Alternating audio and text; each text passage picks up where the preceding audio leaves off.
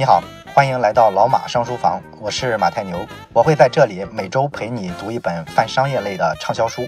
如果你想听更多的好书，或者想看节目的文字版，可以关注微信小程序“老马上书房”。咱们接着讲穿越历史聊经济，这一期呢，咱们要聊一个历史上不太容易被大家提到的一次改革。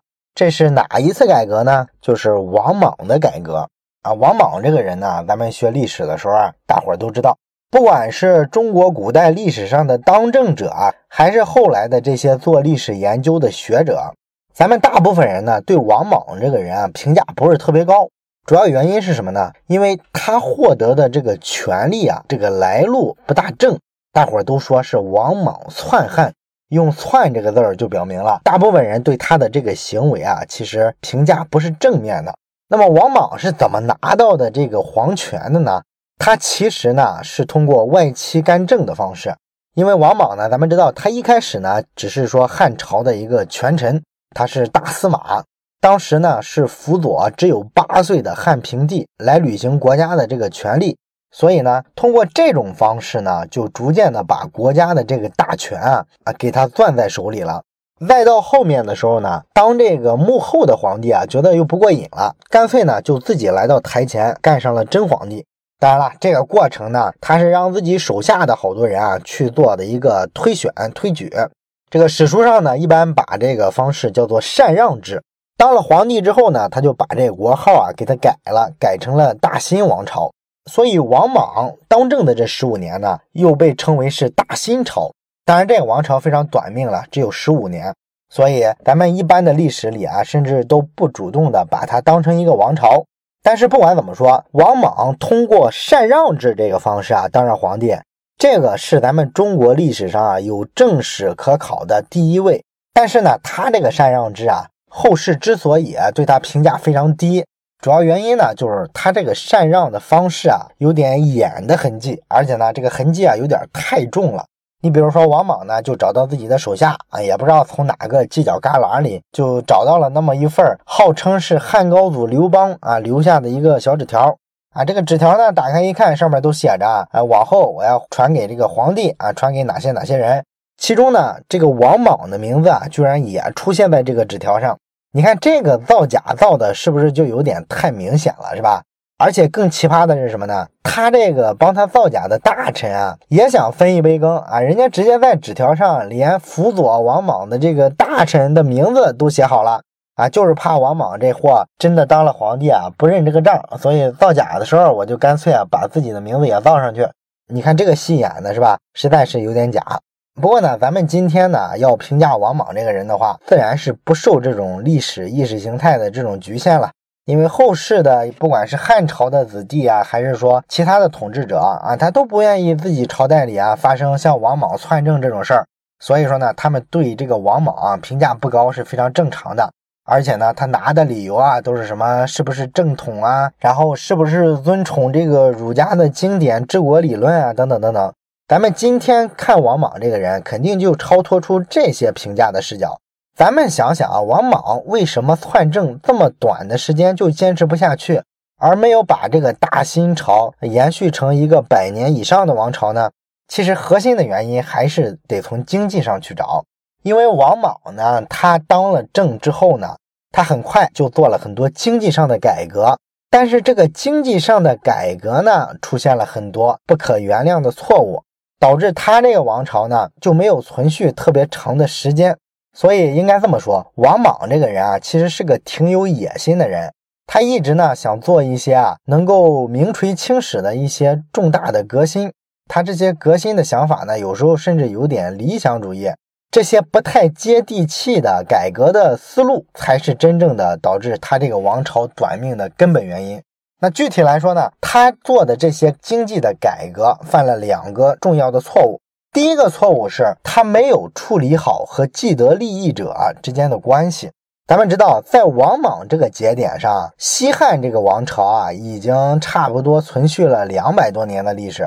那么到了西汉末年的时候啊，这个国力啊就出现了一个比较大的一个衰退。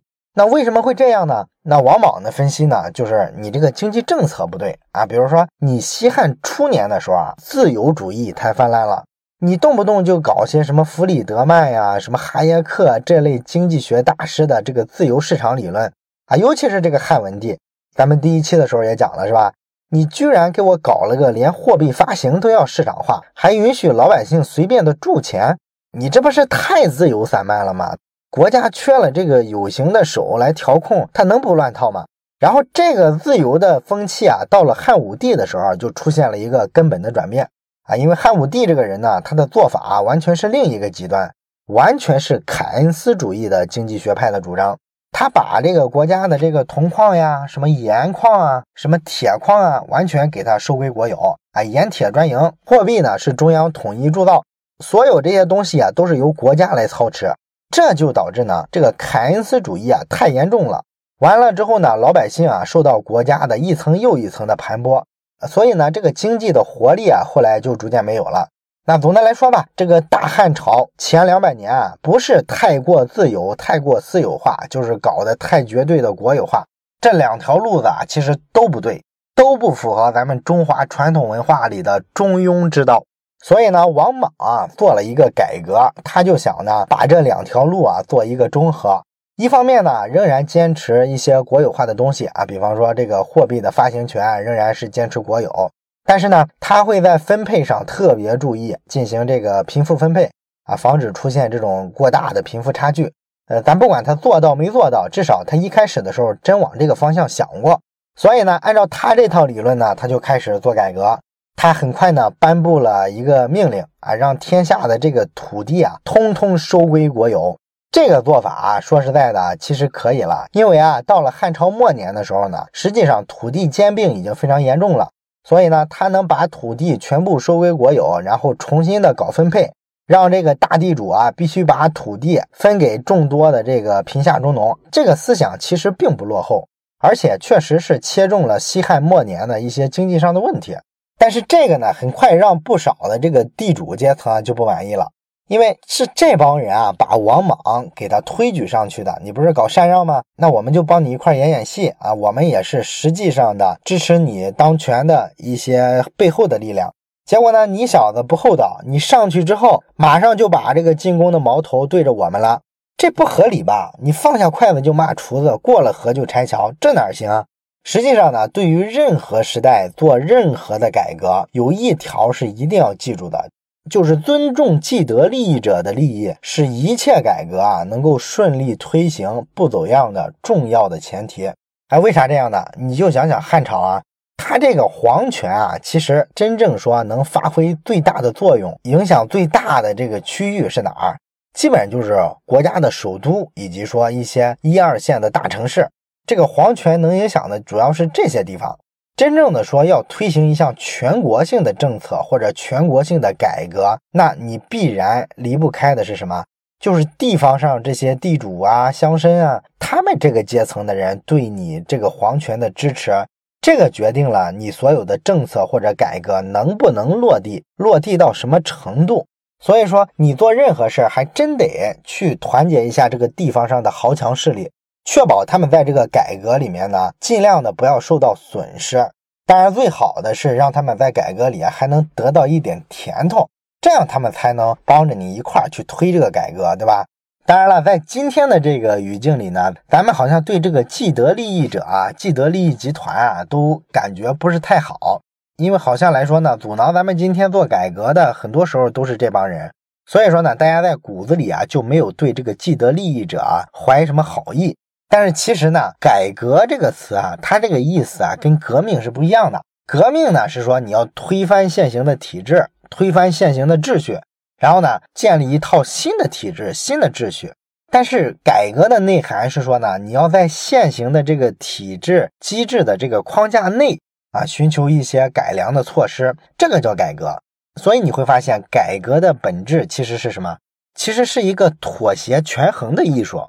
你要在已有的这个框架体系范围内，争取到最大的支持改革的力量，尽量的把这个对于整体这个体系有益的这些改良的方式啊，给它推行下去。所以你说这里边你能不考虑既得利益者的这个问题吗？不可能嘛，是吧？你一定要争取他们的支持，尽量的尊重既得利益者的利益，减少阻力。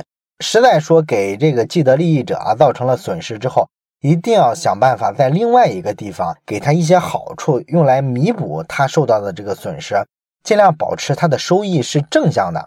这个办法呢，在经济学上叫做抵消性的激励，这在改革上是常见的一种做法，哪怕到了今天都是如此啊。你比方说，今天咱们看美国的这个共和党和民主党，他不是经常在这个政策上呀，或者说总统选举上啊，有各种各样的辩论吗？一般来说呢，讨论到一些比较敏感的问题，例如说收税的问题，这时候呢，为了说服更多的人支持自己的这个政策，美国的这个两党呢，都会用到很多抵消性激励的这个说服技巧。你比方说这个民主党吧，他一般主张的是社会公平，所以呢，他一般来说会主张富人应该多交税，交比较重的税之后呢，这个税收呢，再由国家通过这个社保啊之类的这种机制，给他补贴到穷人身上。这样呢，会导致整个社会啊贫富差距不那么大，社会呢显得平均主义一些。而这个共和党的人呢就很讨厌这种思维了，他们的思维呢更偏向于市场化的思维。所以你看，共和党的这个特朗普啊上台之后，他立马干的一件事是什么？就是减税嘛，是吧？他认为呢，我们国家呢不应该人为的去干扰市场环境下形成的这个财富分配的格局，我们应该反其道而行之啊，尽量的去减税。这样让政府过手的这些财富啊，这些钱啊，尽量的减少，因为经政府的手去分配社会资源是个效率很低的事儿，还不如把这事儿啊尽量交给市场。你政府呢少收点税，完了让市场手段去调节这个财富的分配情况，这是共和党的一个看法。但是你会发现呢，真正到了这个公开场合啊，两党辩论的时候，其实呢，民主党经常指责共和党人说，你看。你们这些人罔顾中产阶级和低收入人群的利益，光喊减税，你减税肯定是照顾了富人啊，人家富人减的税更多呀，所以你这个对低中收入的这个人群来说并不公平。然后共和党这时候一般都会采用一个比较和缓的一个说法，他们会说呢，我也不是不照顾中产阶级和低收入人群，而是说呢，增税呀，由国家对所有人群收更多的税。完了之后，国家再去调节，把收的富人的税补贴给穷人，这种办法啊，理论上可行，但是很容易产生一个最坏的结果。什么最坏的结果呢？就是人家这个富人啊，有很多海外账户啊，各种各样的逃脱这个税收的手段，这个比你中低收入的人强多了，是吧？那你说我们加税的时候，人家把资产往海外一转移，或者通过什么复杂的金融手段，完全就能把税逃了。而你中低收入的人，你有办法吗？你没有。所以你看，如果说继续收重税，最终呢，板子打在谁的身上？打在中低收入的人身上。所以啊，还不如说国家干脆减税，大家都减税的情况下，这个中低收入的人群，你这个税收负担更轻了，你的这个收入水平不就等于变相的提高了吗？这不是更好的一件事吗？哎，所以你看啊，共和党呢，虽然说从他主张的东西上来说，好像是对富人更有利的。但是呢，他为了减少中低收入者对于共和党的这个政策的抵触，他用了上面这种说法。上面这种说法是不是一种典型的抵消性的激励啊？他为了让这个中低收入的人支持他们减税的这个政策，会主动去强调一下中低收入者啊在这次改革里面获得的这个收益，抵消他们对这个政策的这个敌意和反对。所以说呢，虽然共和党代表的是富人的利益，但是呢，咱们会发现投票的时候啊，人家并不少获得像中产阶级之类的这种人群的选票。这个呢，是咱们说的王莽的这个改革啊犯的第一个错误，就是他没有搞好这个抵消性激励，导致呢他失去了既得利益集团的支持。那么王莽的这个改革犯的第二个啊，也是更根本的一个错误是什么呢？就是他做了一次不太恰当的币制改革，导致这个通货膨胀的问题啊特别特别严重。那么王莽啊，其实做皇帝之前啊，他就已经开始做这个信用货币的改革。他呢发行了几种比较新的货币，这几种新的货币呢面额都非常大。那为什么要发这几种面额比较大的新货币呢？这是因为呢，这个汉朝初年的时候，咱们第一期的时候讲过了。沿用的是秦朝的这个半两钱这种货币体系，那么到了汉武帝时期呢，这个半两钱啊改成了叫做五铢钱，五铢钱呢就一直延续到了汉朝末年，所以呢是一种比较稳定的货币体系。但是呢，到了王莽这个时候呢，他觉得呢这个钱啊不好，有很多时候呢都不那么方便。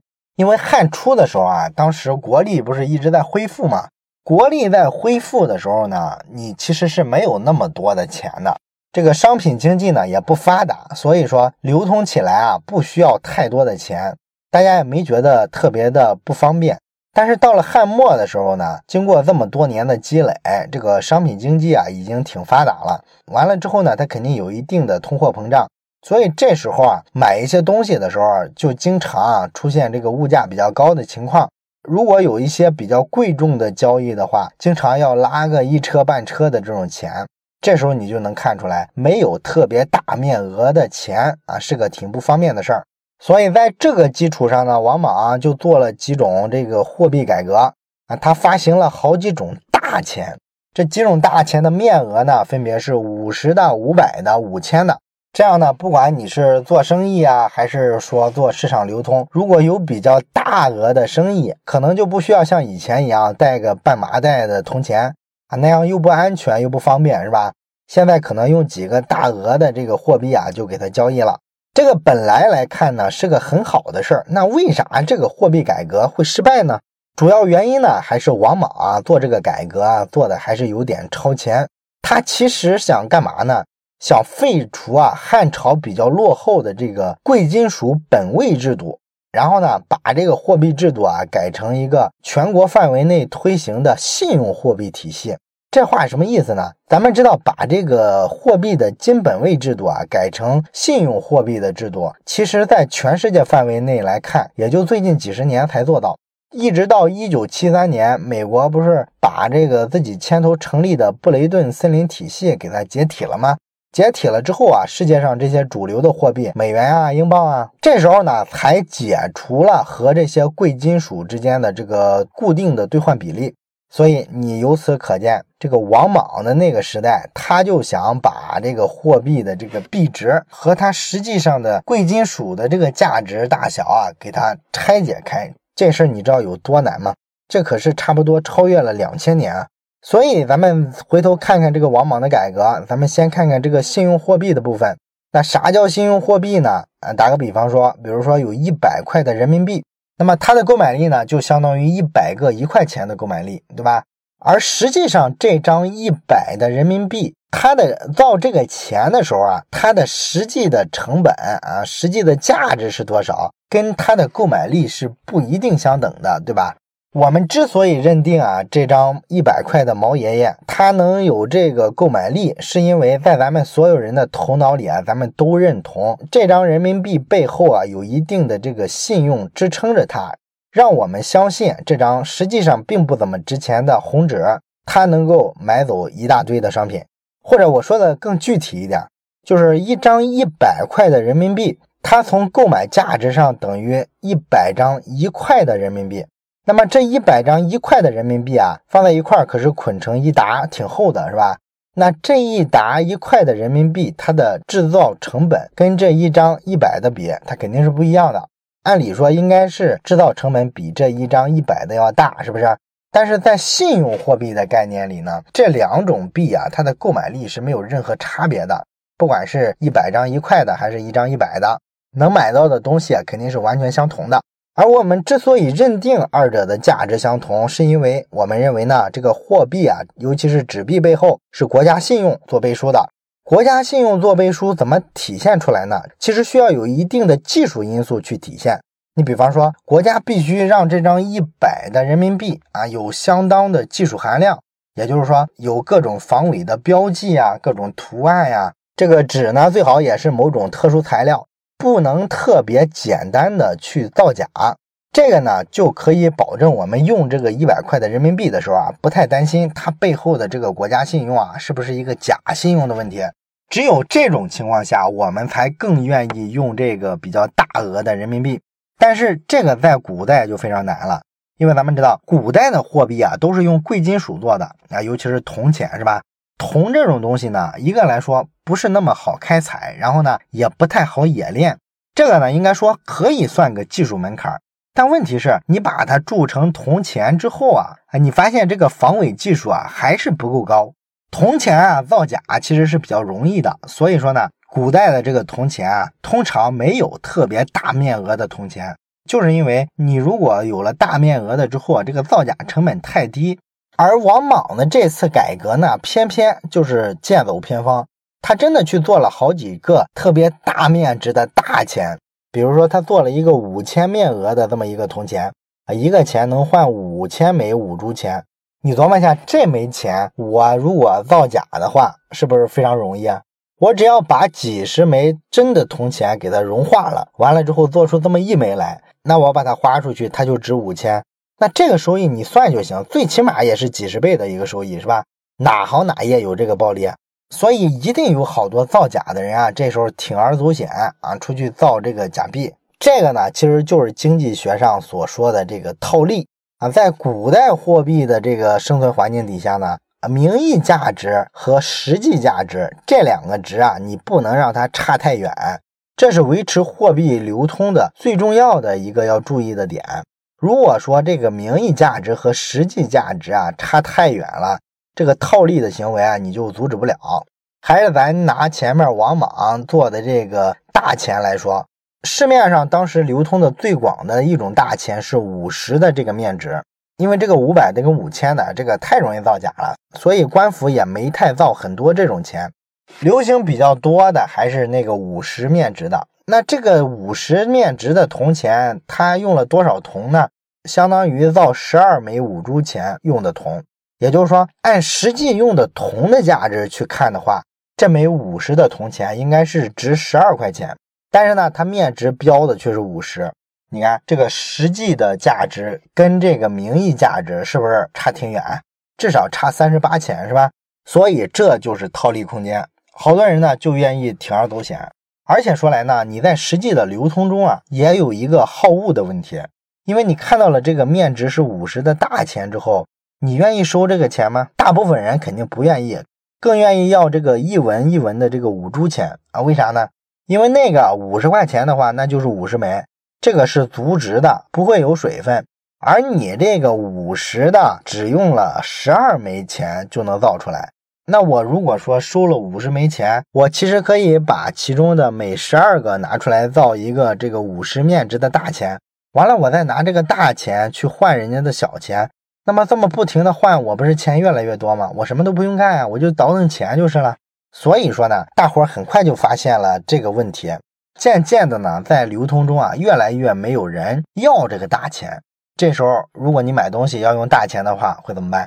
你必须接受一个事实，就是这个大钱在我这儿值不了五十个，我可能把这个五十的钱当四十五、当四十，甚至说当三十、当二十这么去花。只有这样，别人才愿意接受。也就是说，你这个大钱实际上是贬值了的。贬值了之后呢，这个大钱啊就变得通货膨胀。你再用大钱买东西呢，你发现价格不停的在上升。那持续的上升之后呢，老百姓就干脆啊放弃大钱，我不用这个了。以后所有的人啊还是继续用原先的这个五铢钱做交易。这个新的货币啊，就算被老百姓自发的给放弃了。所以说呢，这个王莽进行的这个货币改革的第一轮啊，就算碰了个硬钉子。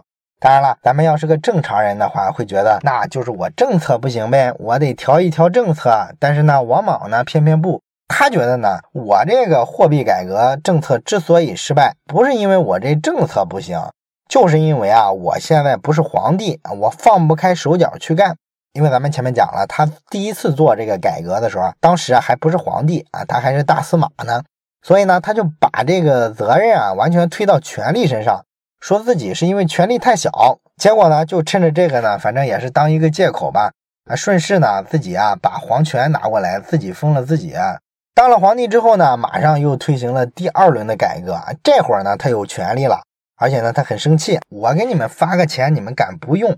他直接拿行政权力去规定，谁要是还用这个五铢钱，不好意思，被我抓到了，我给你流放到边疆去，我看你还敢不敢嘚瑟。那国家直接下命令了，那没办法了，是吧？你不能用这个五铢钱啊，所以老百姓没办法，只好开始用他发的这个各种各样的这些大钱。那么通过这种方式呢，中央就逐渐的把这个五铢钱啊给它回收到中央去了，然后在市面上流行的就都是大钱。但是问题是，这仍然会造成通货膨胀的问题。咱们假设现在市面上啊有六万枚五铢钱在流通，然后呢，朝廷呢就把这六万枚五铢钱的十分之一，也就是六千个，给它回收回来，全部融化掉，把它重新铸成这个五十面值的大钱。那么咱们还是按前面讲的那个比例，假设说这十二枚小钱融化了，可以造成一枚大钱，所以咱们这六千枚小钱算一下的话。大概啊能打造出来五千枚大钱，而这五千枚大钱呢，咱们说了，它是个五十面值的，所以实际上他们这个面值啊，相当于两万五千枚五铢钱。然后你把这个钱给它放到市场上去，你想想，现在市场上购买力是多少？就是六万个五铢钱的购买力，拿掉了十分之一，那还剩十分之九啊，就是五万四。五万四加上你造成大钱释放出来两万五，这是七万九。所以你看，你光把这个货币啊给它收上去，融化了，倒腾出来，这个里外里的就把六万的这个货币啊给它变成了七万九，这个通货膨胀有点快啊，是不是？后面你再不停的再把其他的货币再收回去，再铸造，这个通货膨胀会不停的变重。所以通过做一轮又一轮的这种新货币的发行，你会发现。老百姓手中的这个财富呢，就被王莽呢啊一次又一次的给稀释了，这就相当于不停的把民间的财富给他掠夺到自己手里去了，是吧？所以王莽做的这个生意呢，可是一个一本万利的生意啊，从来不亏。所以说这个改革到了中后期之后啊，这个老百姓啊就怨声载道。完了之后呢，这个王莽呢就觉得，哎，这个政策啊好像受到抵触非常大哈。确实，这个大钱让大家必须用，好像这个政策不大对，所以呢，他又脑子一热，又宣布了一件事儿啊，他宣布啊，这个大钱啊，六年之后啊就停用。你看这个政策的出尔反尔，很讨厌是吧？六年之后你自己发的这个大钱啊就要退出市场，你知道这个消息对于一个金融市场意味着什么？所有的老百姓一看，哦，这个大钱六年后就不能流通了。所以说，如果用这个大钱来计算的财富，六年后那就要归零了。所有人都会去努力的把大钱花出去啊。